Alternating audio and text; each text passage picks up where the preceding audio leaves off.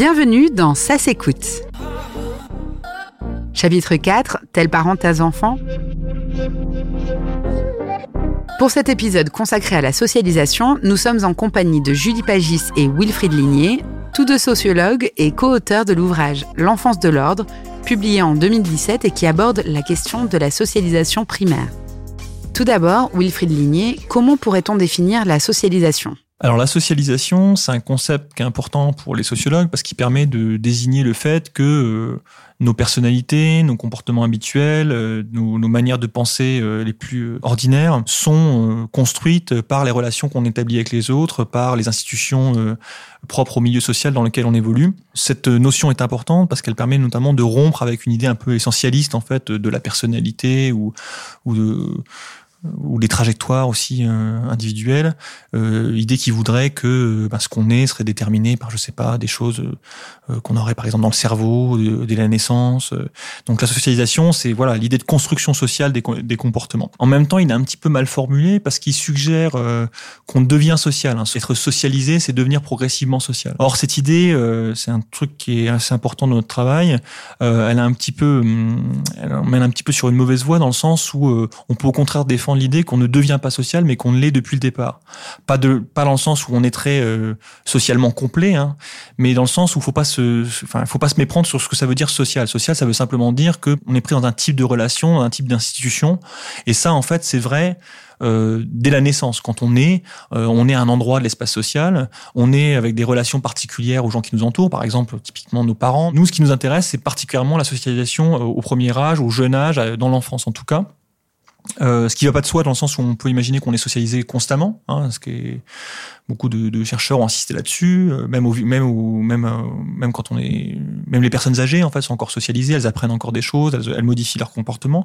Mais quand même, nous notre conviction avec d'autres, hein, c'est que les premières années sont les années où on est le plus malléable, où justement se forment peut-être les comportements les plus fondamentaux, les choses sur lesquelles on aura peut-être un peu du mal à revenir par la suite, des habitudes, des manières de faire, je sais pas, par exemple croiser les jambes. Est-ce qu'on va être quelqu'un qui croisera les jambes ou pas C'est une socialisation du corps ça se joue visiblement très tôt en fait dans, dans l'existence. Wilfried Ligné et Julie Pagis ont donc mené une recherche dans deux écoles primaires pendant deux ans pour en savoir plus sur cette socialisation des jeunes enfants. Julie Pagis, est-ce que vous pouvez nous dire ce que vous avez découvert lors de votre enquête? Ce dont on s'est rendu compte en enquêtant avec euh, Wilfried, c'est que finalement, euh, on, a mis au jour ce qu'on a appelé un, processus de recyclage symbolique qui explique, selon nous, euh, la formation de, des jugements qu'ils portent sur le monde professionnel, sur les hommes politiques, enfin, sur plein de leur perception sociale. Alors, qu'est-ce que c'est que ce recyclage symbolique Pour le dire simplement, c'est le fait que les enfants vont déplacer, ils vont utiliser des, euh, des, des, variables, des critères qui leur sont assénés à eux quotidiennement dans leur socialisation familiale et scolaire. Par exemple, les parents ne cessent à cet âge-là de leur dire d'être propre et de ne pas être sale, euh, d'être bon à, l'école et de ne pas avoir de mauvaises notes, de bien se tenir, etc.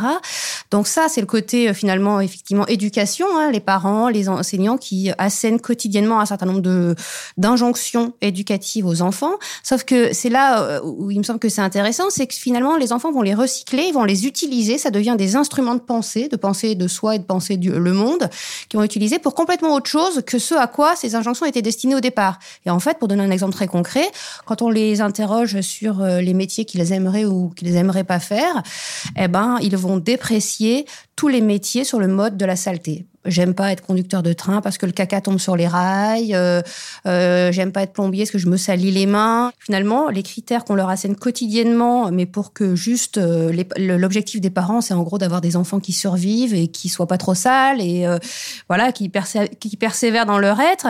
Mais eux, en fait, font de ces critères des instruments de jugement d'autres choses. Les enfants euh, utilisent, enfin recyclent euh, également dans le domaine de la politique. Ils recyclent des critères euh, domestiques, par exemple pour évaluer des hommes politiques. Ce qui revient très souvent, c'est de dire il est moche, il, il, a les dents jaunes, il a une coupe de merde. L'opposition beau-moche revient très souvent.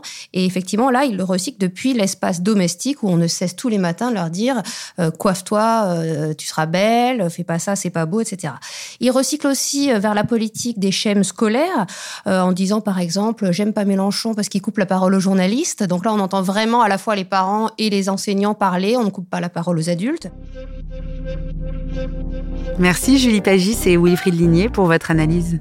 La question de la socialisation est à explorer et à compléter tout au long de ce chapitre à l'aide de votre manuel de SES.